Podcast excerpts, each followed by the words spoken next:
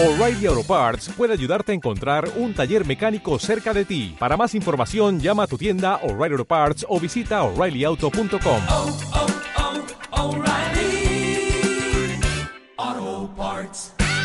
Radio 1 de Radio Nacional de España presenta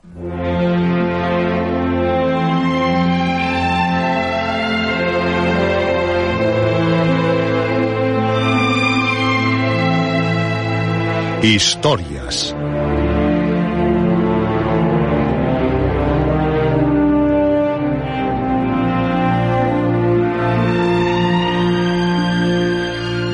Historias de terror, de aventuras, de suspense, de ciencia ficción.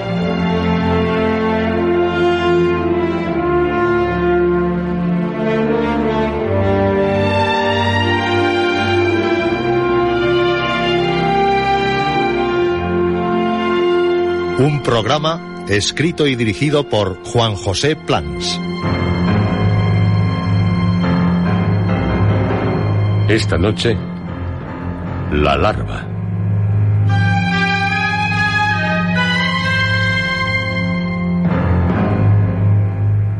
Esta es su noche, la de cuantos, como usted y usted, y también usted, desean vivir las más fantásticas historias. Historias escritas por los más grandes autores de la literatura universal. Las historias de este programa, su programa, Historias.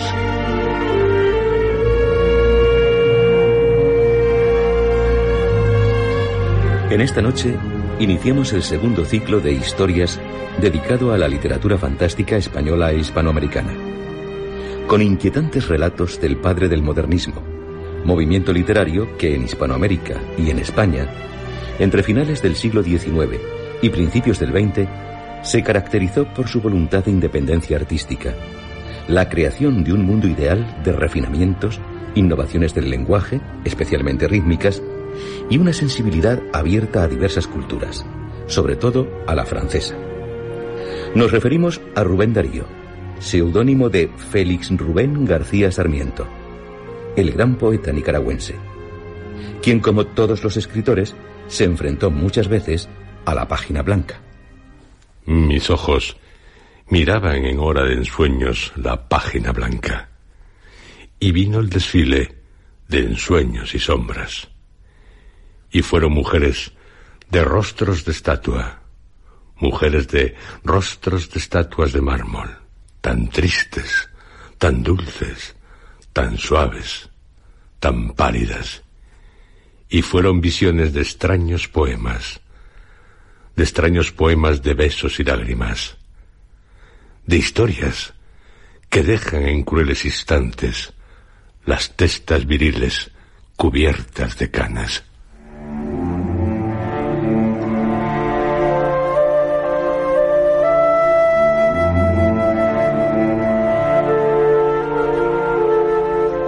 Y ya, vivamos unas de las inquietantes historias escritas por Rubén Darío, como La larva, cuya primera edición, que se conserva, corresponde a 1910, en Caras y Caretas, Buenos Aires. Hemos de tener presente que el vocablo larva, para los romanos, designaba a los que, habiendo muerto y no pudiendo descansar en el más allá, volvían a la vida, bien para causar tormento a los vivos, o bien para rogarles que les perdonaran.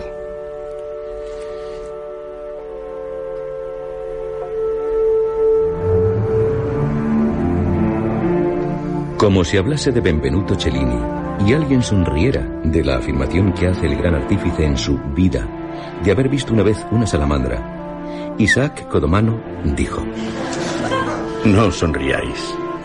Yo os juro que he visto, como os estoy viendo a vosotros, si no una salamandra, una larva o una empusa. Os contaré el caso en pocas palabras. Yo nací en un país en donde, como en casi toda América, se practicaba la hechicería y los brujos se comunicaban con lo invisible. Lo misterioso autóctono, no desapareció con la llegada de los conquistadores. Antes bien, en la colonia aumentó, con el catolicismo, el uso de evocar las fuerzas extrañas, el demonismo, el mal de ojo. En la ciudad en que pasé mis primeros años se hablaba, lo recuerdo muy bien, como de cosa usual, de apariciones diabólicas, de fantasmas y de duendes. En una familia pobre que habitaba en la vecindad de mi casa, ocurrió, por ejemplo, que el espectro de un coronel peninsular se apareció a un joven y le reveló un tesoro enterrado en el patio. El joven murió de la visita extraordinaria, pero la familia quedó rica, como lo son hoy mismo los descendientes. Aparecióse un obispo a otro obispo para indicarle un lugar en que se encontraba un documento perdido en los archivos de la catedral. El diablo se llevó a una mujer por una ventana en cierta casa que tengo bien presente. Mi abuelo me aseguró la existencia nocturna y pavorosa de un fraile sin cabeza y de una mano peluda y enorme que se aparecía sola como una infernal araña. Todo eso lo aprendí de oídas, de niño. Pero lo que yo vi, lo que yo palpé, fue a los 15 años. Lo que yo vi y palpé del mundo de las sombras y de los arcanos tenebrosos. En aquella ciudad, semejante a ciertas ciudades españolas de provincia, cerraban todos los vecinos las puertas a las ocho y a más tardar a las nueve de la noche. Las calles quedaban solitarias y silenciosas. No se oía más ruido que el de las lechuzas anidadas en los aleros o el ladrido de los perros en la lejanía de los alrededores. Quien saliese en busca de un médico, de un sacerdote o para otra urgencia nocturna, tenía que ir por las calles mal empedradas y llenas de baches, alumbrado apenas por los faroles de petróleo que daban su luz escasa colocados en sendos postes. Algunas veces se oían ecos de músicos o de cantos. Eran las serenatas a la manera española, las arias y romanzas que decían, acompañadas con la guitarra, las ternezas románticas del novio a la novia. Esto variaba desde la guitarra sola y el novio cantor de pocos posibles, hasta el cuarteto, sectuor y a una orquesta completa y un piano que tal o cual señorete adinerado hacía sonar bajo las ventanas de la dama de sus deseos. Yo tenía 15 años, una ansia grande de vida y de mundo. Y una de las cosas que más ambicionaba era poder salir a la calle e ir con la gente de una de esas serenatas. Pero ¿cómo hacerlo? La tía abuela que cuidó de mi niñez, una vez rezado el rosario, tenía el cuidado de recorrer toda la casa, cerrar bien todas las puertas, llevarse las llaves y dejarme bien acostado bajo el pabellón de mi cama.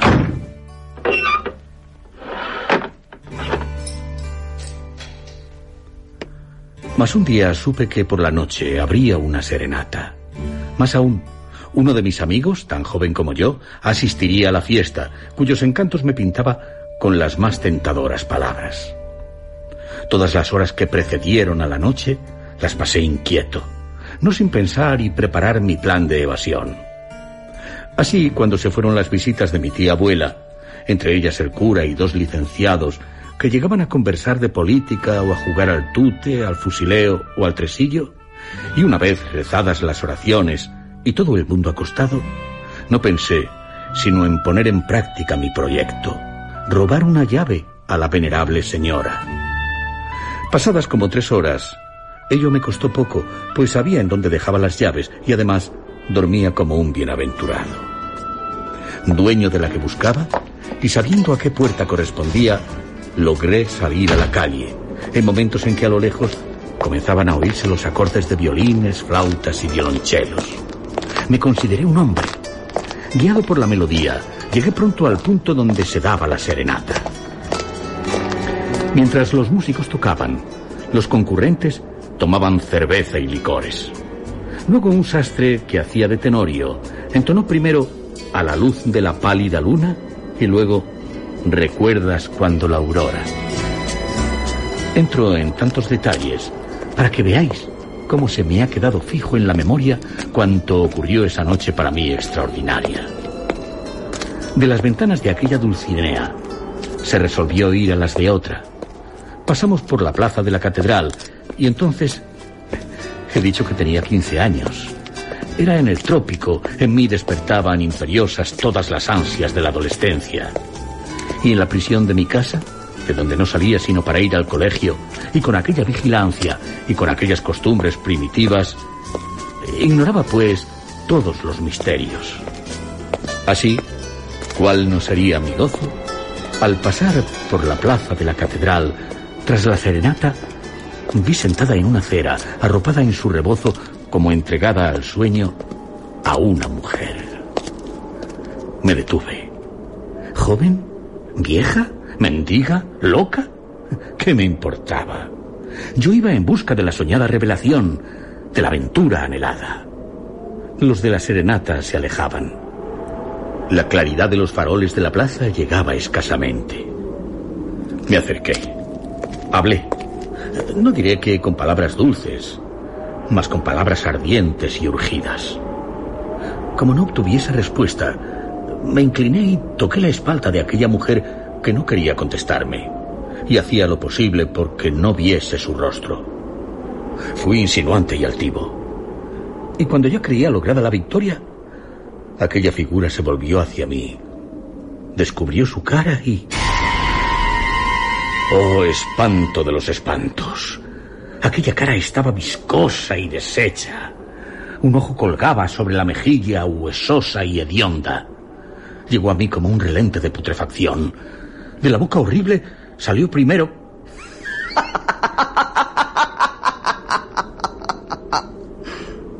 como una risa ronca. Y luego aquella cosa, haciendo la más macabra de las muecas, produjo un ruido que se podría indicar así.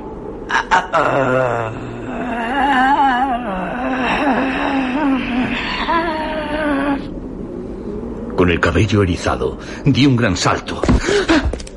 Lancé un grito. Llamé. ¡Socorro! Cuando llegaron algunos de la serenata, la cosa había desaparecido. Os doy mi palabra de honor de que lo que os he contado es completamente cierto. Así concluyó Isaac Codomano.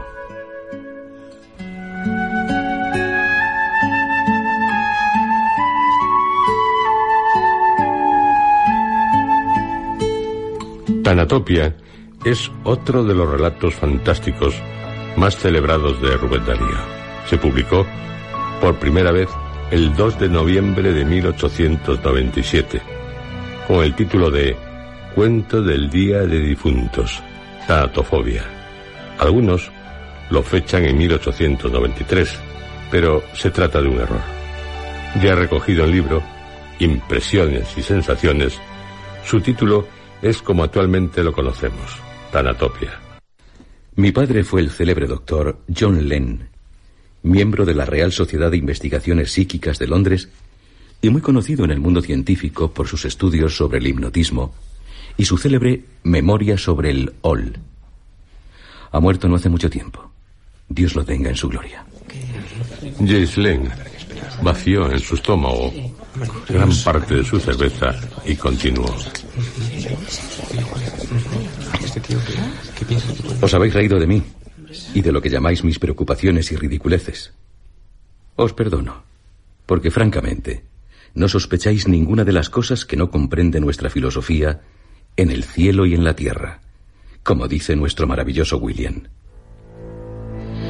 No sabéis que he sufrido mucho, que sufro mucho, aún las más amargas torturas, a causa de vuestras risas. Sí, os repito, no puedo dormir sin luz, no puedo soportar la soledad de una casa abandonada. Tiemblo al ruido misterioso que en horas crepusculares brota de los boscajes en un camino. No me agrada ver revolar un mochuelo o un murciélago. No visito en ninguna ciudad a donde llego los cementerios. Me martirizan las conversaciones sobre asuntos macabros y cuando las tengo, mis ojos aguardan para cerrarse al amor del sueño que la luz aparezca. Tengo el horror de la que, oh Dios, tendré que nombrar, de la muerte. Jamás me harían permanecer en una casa donde hubiese un cadáver, así fuese el de mi más amado amigo. Mirad, esa palabra es la más fatídica de las que existen en cualquier idioma. Cadáver. Os habéis reído. Os reís de mí. Sea. Pero permitidme que os diga la verdad de mi secreto. Yo he llegado a la República Argentina prófugo, después de haber estado cinco años preso, secuestrado miserablemente por el doctor Len, mi padre, el cual, si era un gran sabio, sospecho que era un gran bandido. Por orden suya fui llevado a la casa de salud. Por orden suya, pues, temía quizás que algún día me revelase lo que él pretendía tener oculto. Lo que vais a saber, porque ya me es imposible resistir el silencio por más tiempo. Os advierto que no estoy borracho. No he sido loco.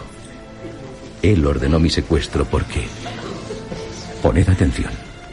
Delgado, rubio, nervioso, agitado por un frecuente estremecimiento, levantaba su busto Yeslén en la mesa de la cervecería en que, rodeado de amigos, nos decía esos conceptos. ¿Quién no le conoce en Buenos Aires? No es un excéntrico en su vida cotidiana. De cuando en cuando suele tener esos arranques. Como profesor, es uno de los más estimables en uno de nuestros principales colegios. Y como hombre de mundo, aunque un tanto silencioso, es uno de los mejores elementos jóvenes de los famosos Cindeleras Dance. Así prosiguió esa noche su extraña narración, que no nos atrevimos a calificar de fumisterie, dado el carácter de nuestro amigo. Dejamos al lector la apreciación de los hechos. Desde muy joven perdí a mi madre y fui enviado por orden paternal a un colegio de Oxford. Mi padre, que nunca se manifestó cariñoso para conmigo, me iba a visitar de Londres una vez al año, al establecimiento de educación, en donde yo crecía, solitario en mi espíritu, sin afectos, sin halagos. Allí aprendí a ser triste. Físicamente era el retrato de mi madre, según me han dicho, y supongo que por esto el doctor procuraba mirarme lo menos que podía. No os diré más sobre esto. Son ideas que me vienen. Excusad la manera de mi narración. Cuando he tocado ese tópico, me he sentido conmovido por una reconocida fuerza. Procurad comprenderme. Digo pues que vivía yo solitario en mi espíritu, aprendiendo tristeza en aquel colegio de muros negros, que veo aún en mi imaginación en noches de luna. Oh, cómo aprendí entonces a ser triste. Veo aún, por una ventana de mi cuarto, bañados de una pálida y maleficiosa luz lunar, los álamos, los cipreses. ¿Por qué había cipreses en el colegio? Y a lo largo del parque, viejos términos carcomidos, leprosos de tiempo, en donde solían posar las lechuzas que criaba el abominable septuagenario y encorvado rector. ¿Para qué criaba lechuzas el rector? Y oigo, en lo más silencioso de la noche, el vuelo de los animales nocturnos y los crujidos de las mesas. Y una medianoche, os lo juro, una voz. James. Oh, voz. Al cumplir los 20 años se me anunció un día la visita de mi padre. Alegréme, a pesar de que instintivamente sentía repulsión por él. Alegréme porque necesitaba en aquellos momentos desahogarme con alguien, aunque fuese con él. Llegó más amable que otras veces. Y aunque no me miraba frente a frente, su voz sonaba grave, con cierta amabilidad para conmigo. Yo le manifesté que deseaba por fin volver a Londres, que había concluido mis estudios, que si permanecía más tiempo en aquella casa, me moriría de tristeza. Su voz resonó grave, con cierta amabilidad para conmigo. He pensado cabalmente, James, llevarte hoy mismo. El director me ha comunicado que no estás bien de salud, que padeces de insomnios, que comes poco. El exceso de estudios es malo, como todos los excesos. Además, quería decirte, tengo otro motivo para llevarte a Londres. Mi edad necesitaba un apoyo y lo he buscado. Tienes una madrastra a quien he de presentarte y que desea ardientemente conocerte. Hoy mismo vendrás, pues, conmigo. Una madrastra. Y de pronto se me vino a la memoria mi dulce y blanca y rubia madrecita, que de niño me amó tanto, me mimó tanto, abandonada casi por mi padre, que se pasaba noches y días en su horrible laboratorio, mientras aquella pobre y delicada flor se consumía. Una madrastra. Iría yo pues a soportar la tiranía de la nueva esposa del doctor Len, quizá una espantable Blue Stocking, o una cruel sabionda, o una bruja. Perdonad las palabras. A veces no sé ciertamente lo que digo, o quizá lo sé demasiado. No contesté una sola palabra a mi padre, y conforme con su disposición, tomamos el tren que nos condujo a nuestra mansión de Londres. Desde que llegamos, desde que penetré por la gran puerta antigua a la que seguía una escalera oscura que daba al piso principal, me sorprendí desagradablemente. No había en casa uno solo de los antiguos sirvientes. Cuatro o cinco viejos enclenques, con grandes libreas flojas y negras, se inclinaban a nuestro paso con genuflexiones tardas, mudos. Penetramos al gran salón. Todo estaba cambiado. Los muebles de antes estaban sustituidos por otros de un gusto seco y frío. Tan solamente quedaba en el fondo del salón un gran retrato de mi madre, obra de Dante Gabriel Rossetti, cubierto de un largo velo de crespón. Mi padre me condujo a mis habitaciones, que no quedaban lejos de su laboratorio. Buenas tardes. Por una inexplicable cortesía, preguntéle por mi madrastra. Me contestó despaciosamente, recalcando las sílabas con una voz entre cariñosa y temerosa, que entonces yo no comprendía. La verás luego. Que la has de ver, es seguro. James, mi hijito James, adiós. Te digo que la verás luego, ¿eh? Ángeles del Señor, ¿por qué no me llevasteis con vosotros? Y tú, madre, madrecita mía, My sweet Lily, ¿por qué no me llevaste contigo en aquellos instantes? Hubiera preferido ser tragado por un abismo o pulverizado por una roca o reducido a ceniza por la llama de un relámpago. Fue esa misma noche, sí.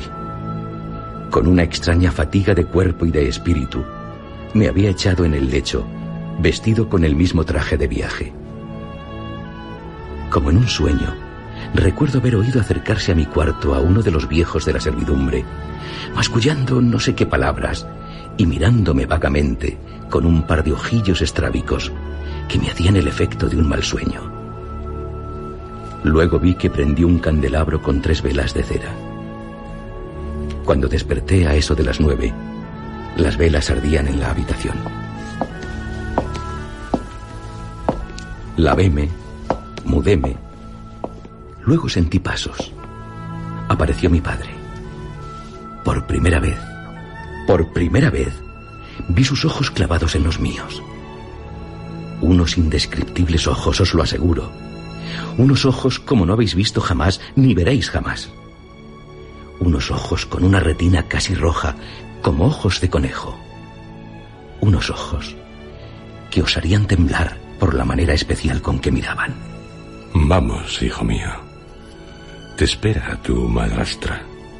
Está allá, en el salón. Vamos. Allá, en un sillón de alto respaldo, como una silla de coro, estaba sentada una mujer. Ella. Y mi padre. Acércate, mi pequeño James. Acércate. Me acerqué maquinalmente. La mujer me tendía la mano. Oí entonces, como si viniese del gran retrato, del gran retrato envuelto en crespón, aquella voz del colegio de Oxford, pero muy triste, mucho más triste. James. Tendí mi mano. El contacto de aquella mano me heló, me horrorizó. Sentí hielo en mis huesos. Aquella mano rígida, fría, fría. Y la mujer no me miraba. Eh, balbucí un saludo, un cumplimiento. Y mi padre. Esposa mía, aquí tienes a tu hijastro, a nuestro muy amado James. Mírale, aquí le tienes. Ya es tu hijo también. Y mi madrastra me miró. Mis mandíbulas se afianzaron una contra otra. Me poseyó el espanto. Aquellos ojos no tenían brillo alguno. Una idea comenzó enloquecedora, horrible, horrible, a aparecer clara en mi cerebro. De pronto, un olor. Olor. Ese olor. Madre mía, Dios mío, ese olor. No os lo quiero decir porque ya lo sabéis y os protesto. Lo discuto aún. Me eriza los cabellos. Luego brotó de aquellos labios blancos, de aquella mujer pálida, pálida, pálida, una voz. Una voz como si saliese de un cántaro gemebundo o de un subterráneo. James. Nuestro querido hijo James. Hijito mío. Acércate. Quiero darte un beso en la frente. Otro beso en los ojos. Otro beso en la boca. No pude más. Grité. ¡Madre! ¡Socorro! Ángeles de Dios, socorro. Potestades celestes todas, socorro. Quiero partir de aquí pronto, pronto. Que me saquen de aquí. Oí la voz de mi padre. Cálmate, James. Cálmate, hijo mío. Silencio, hijo mío. ¡No! Grité más alto ya en lucha con los viejos de la servidumbre. Yo saldré de aquí y diré a todo el mundo que el doctor Len es un cruel asesino, que su mujer es un vampiro, que está casado mi padre con una muerta.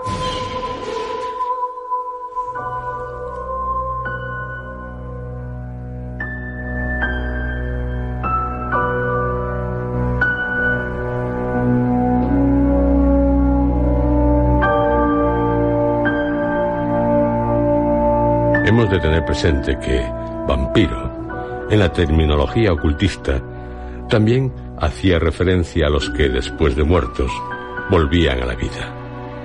A Rubén Darío le atraía lo onírico, las pesadillas, también lo esotérico, en lo que creía, como igualmente creía en el ocultismo, y en el mesmerismo, y en la clarividencia. Se supone que llegó a practicar el espiritismo. Siempre le atrajo lo misterioso. Escribió Jorge Campos.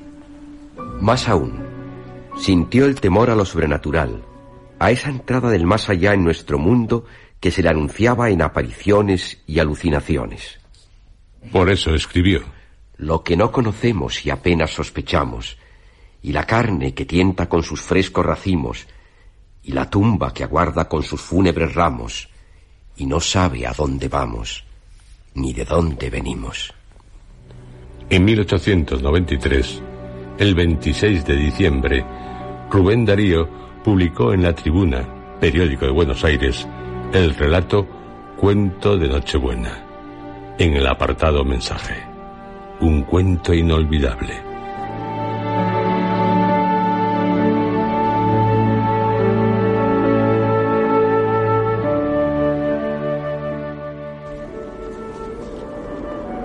El hermano Longinos de Santa María era la perla del convento.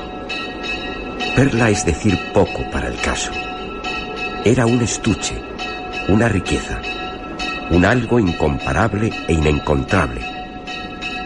Lo mismo ayudaba al doctor Fray Benito en sus copias, distinguiéndose en ornar de mayúsculas los manuscritos, como en la cocina hacía exhalar suaves olores a la fritanga permitida después del tiempo de ayuno.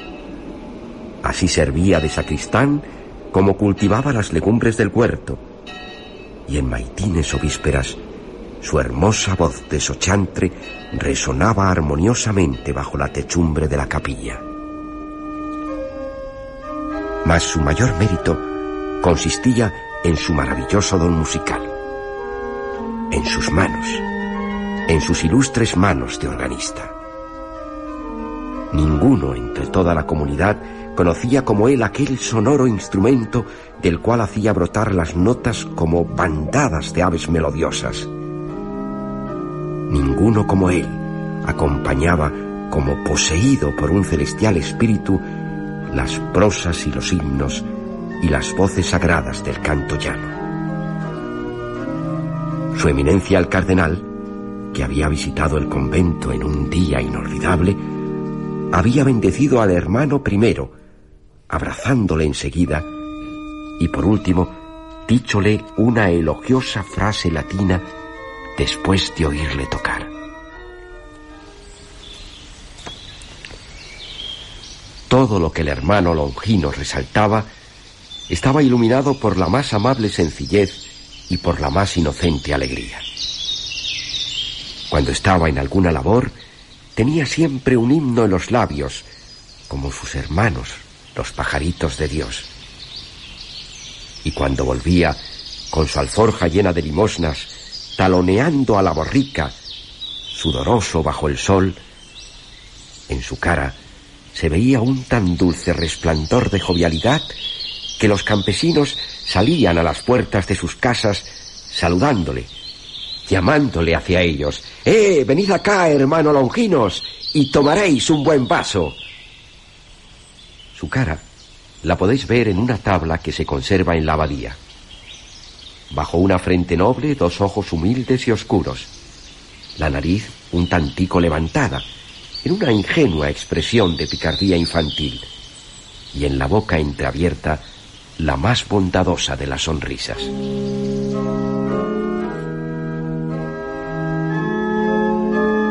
Habido pues que un día de Navidad Longinos fuese a la próxima aldea, pero no os he dicho nada del convento, el cual estaba situado cerca de una aldea de labradores, no muy distinta de una vasta floresta, en donde antes de la fundación del monasterio había cenáculos de hechiceros, reuniones de hadas y de silfos y otras tantas cosas que favorecen el poder del Bajísimo, de quien Dios nos guarde.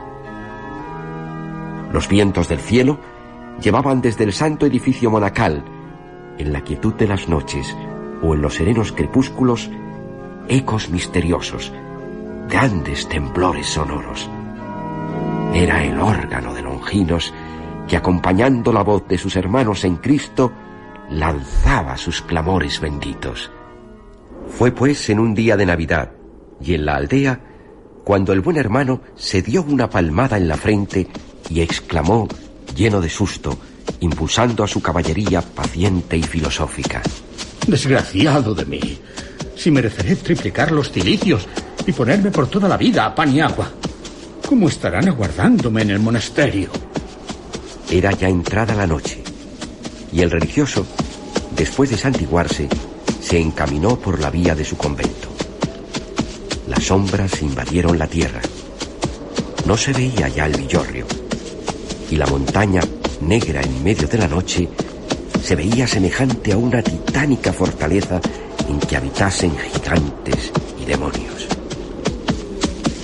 Y fue el caso que Longinos, anda que te anda, pater y ave tras pater y ave, advirtió con sorpresa que la senda que seguía la pollina no era la misma de siempre.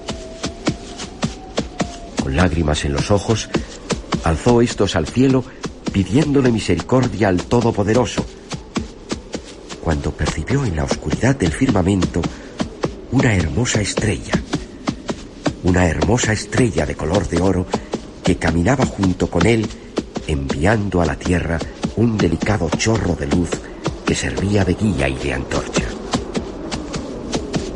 Diole gracias al Señor por aquella maravilla y a poco trecho, como en otro tiempo la del profeta Balaam, su cabalgadura se resistió a seguir adelante y le dijo con clara voz de hombre mortal.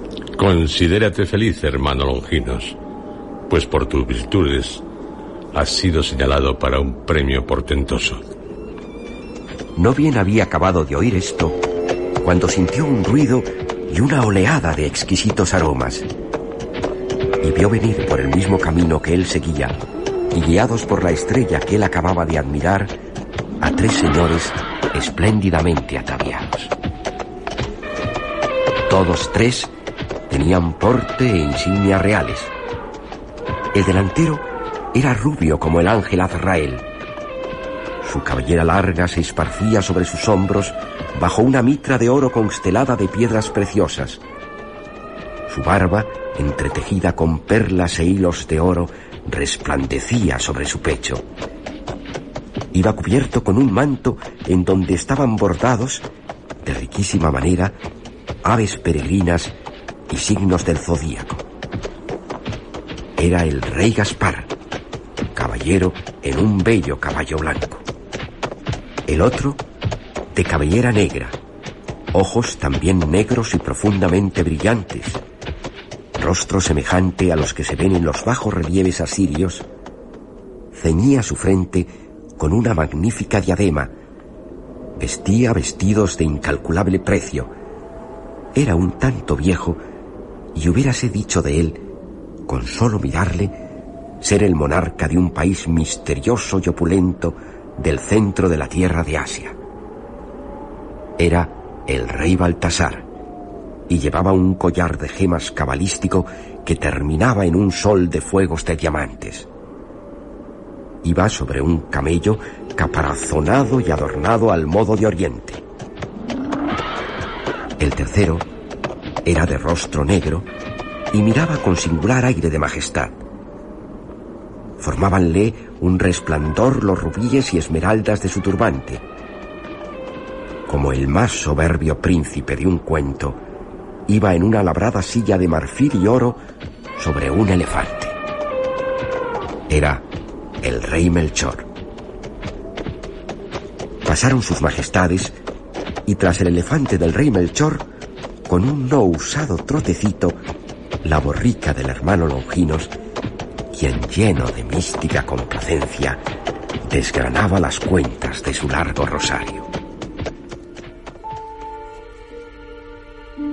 Y sucedió que tal como en los días del cruel Herodes, los tres coronados magos, guiados por la estrella divina, llegaron a un pesebre en donde, como lo pintan los pintores, estaba la Reina María, el Santo Señor José y el Dios recién nacido. Y cerca, la mula y el buey que entibian con el calor sano de su aliento el aire frío de la noche. Baltasar, postrado, descorrió junto al niño un saco de perlas y de piedras preciosas y de polvo de oro. Gaspar, en jarras doradas, ofreció los más raros ungüentos. Melchor hizo su ofrenda de incienso, de marfiles y de diamantes. Entonces, desde el fondo de su corazón, Longinos, el buen hermano Longinos, dijo al niño que sonreía. Señor, yo soy un pobre siervo tuyo que en su convento te sirve como puede. ¿Qué te voy a ofrecer yo? Triste de mí. ¿Qué riquezas tengo? ¿Qué perfumes? ¿Qué perlas y qué diamantes? Toma, Señor, mis lágrimas y mis oraciones, que es todo lo que puedo ofrecerte. Y he aquí que los reyes de Oriente vieron brotar de los labios de Longinos las rosas de sus oraciones, cuyo olor superaba a todos los ungüentos y resinas, y caer de sus ojos copiosísimas lágrimas que se convertían en los más radiosos diamantes por obra de la superior magia del amor y de la fe. Todo esto en tanto que se oía el eco de un coro de pastores en la tierra y la melodía de un coro de ángeles sobre el techo del pesebre.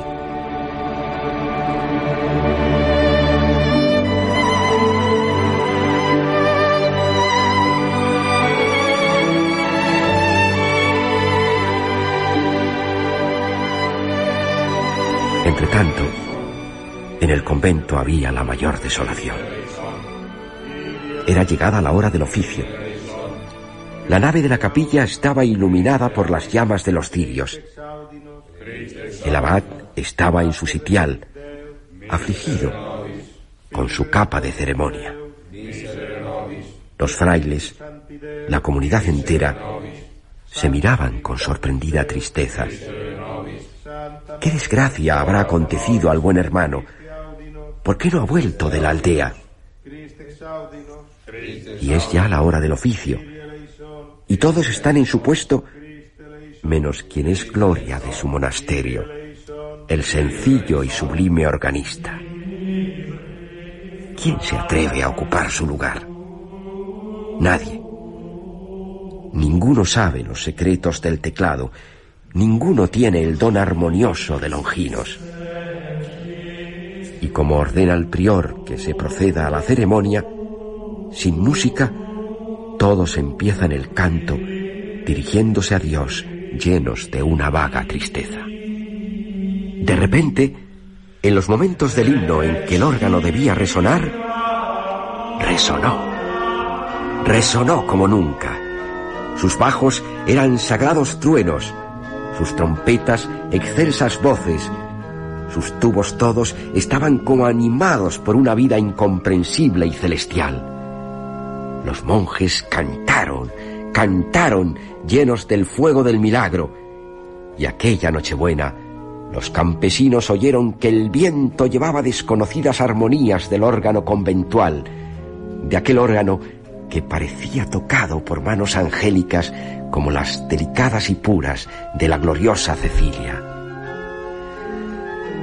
El hermano Longinos de Santa María entregó su alma a Dios poco tiempo después.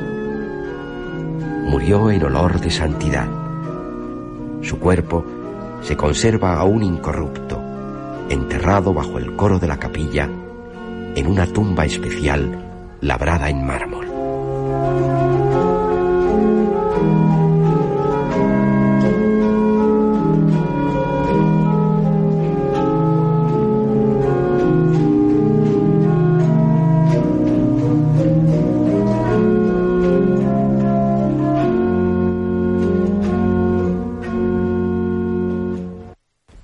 Ecos bequerianos en el cuento de Nochebuena con el buen hermano Longinos.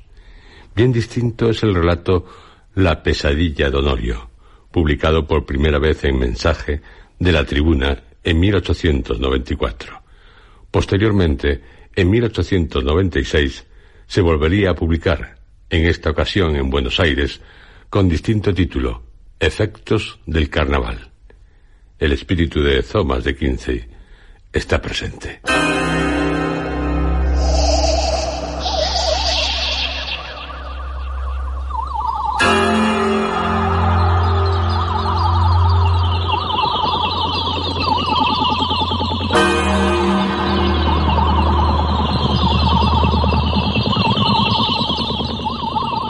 ¿Dónde?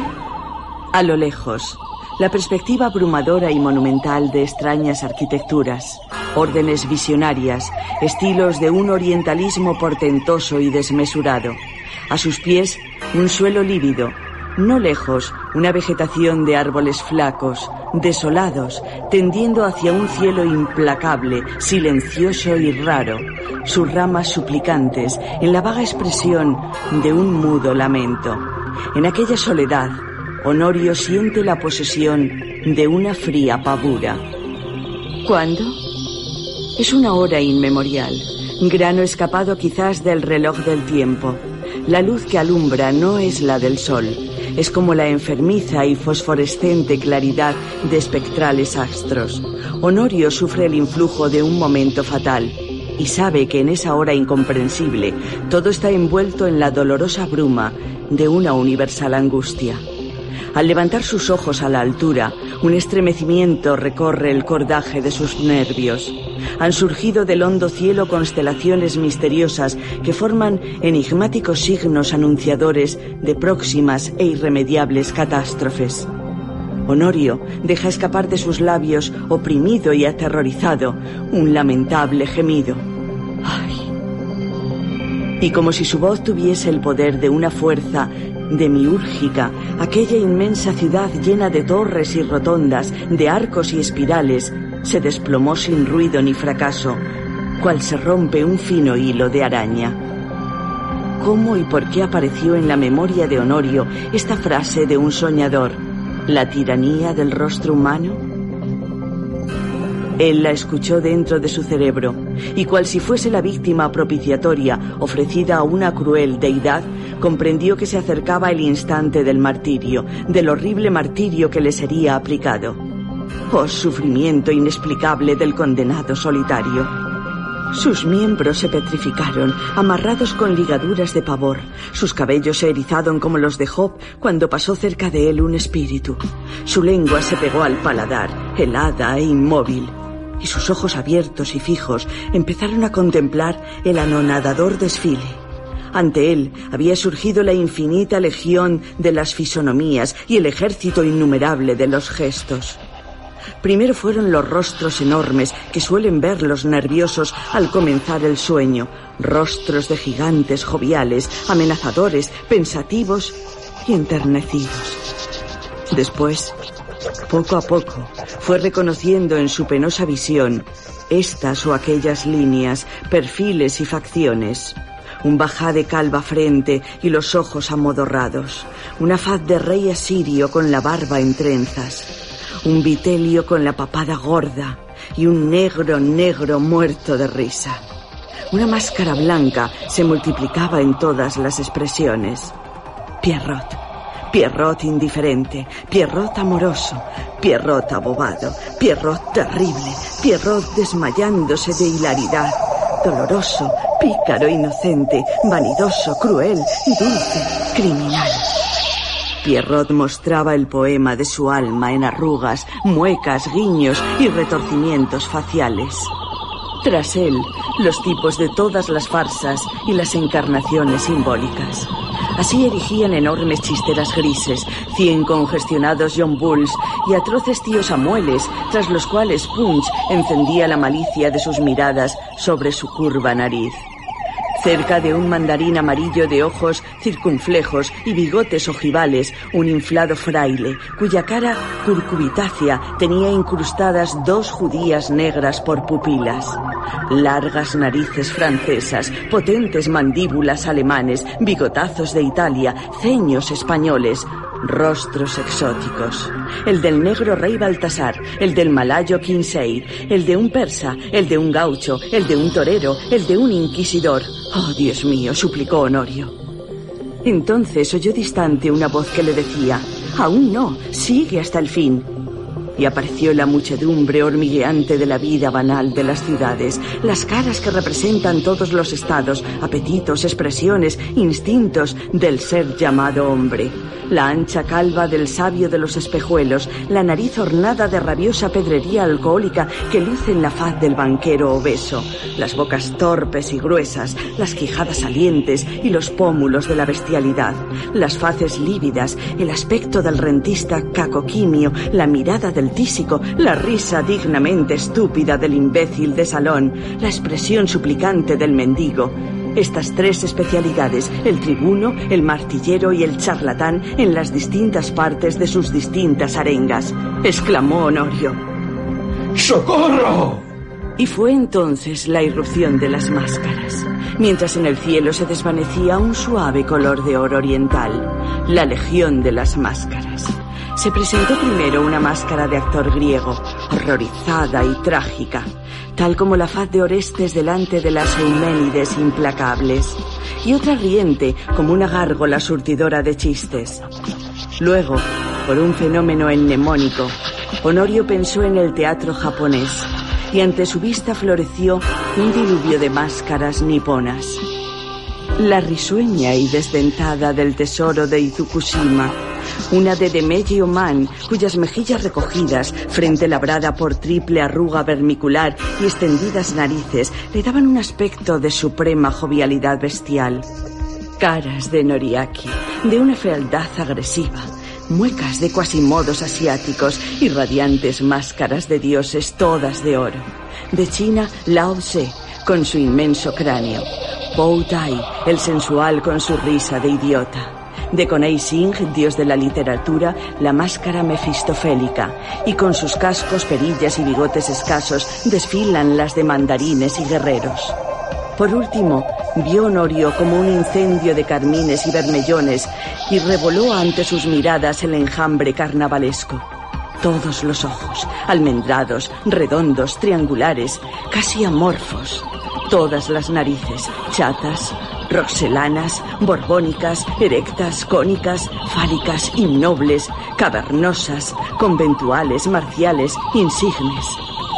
Todas las bocas, arqueadas en media luna, en ojiva, hechas con sacabocado, de labios carnosos, místicas, sensuales, golosas, abyectas, caninas, patracias hípicas, asnales, porcunas, delicadas, desbordadas, desbridadas, retorcidas. Todas las pasiones, la gula, la envidia, la lujuria, los siete pecados capitales multiplicados por setenta veces siete. Y Honorio no pudo más. Sintió un súbito desmayo y quedó en una dulce penumbra de ensueño, en tanto que llegaban a sus oídos los acordes de una alegre comparsa de carnestolendas.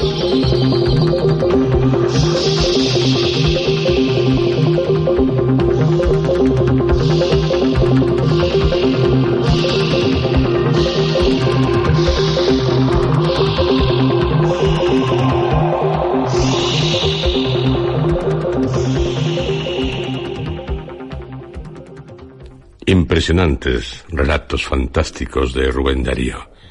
Como impresionante también lo es el que, dentro del segundo ciclo dedicado a la literatura fantástica española e hispanoamericana, que esta noche hemos iniciado, les ofreceremos en nuestra próxima cita. La Borgoñona, cuento de Emilia Pardo Bazán, que también hizo muchas incursiones en lo fantástico. No se lo pierdan.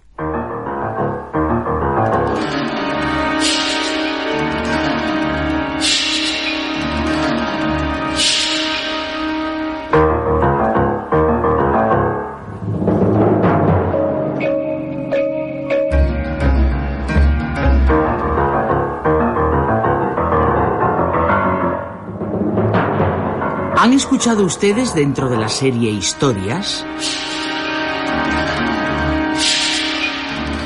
La larva.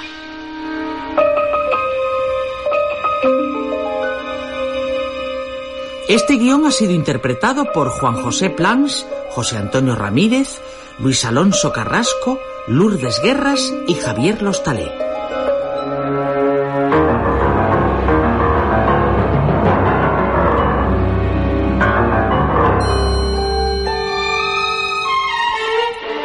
Efectos especiales Joaquín Úbeda. Realización técnica Adolfo Abarca y Javier Hernández. Dirección Juan José Plans.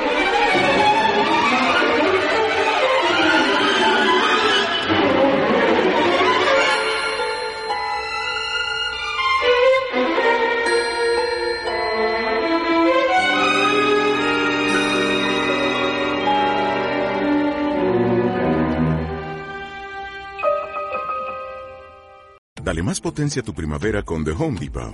Obtén una potencia similar a la de la gasolina para podar, recortar y soplar con el sistema OnePlus de 18 voltios de Ryobi desde solo 89 dólares. Potencia para podar un tercio de un acre con una carga. Potencia para recortar el césped que dura hasta dos horas. Y fuerza de soplado de 110 millas por hora. Todo con una batería intercambiable.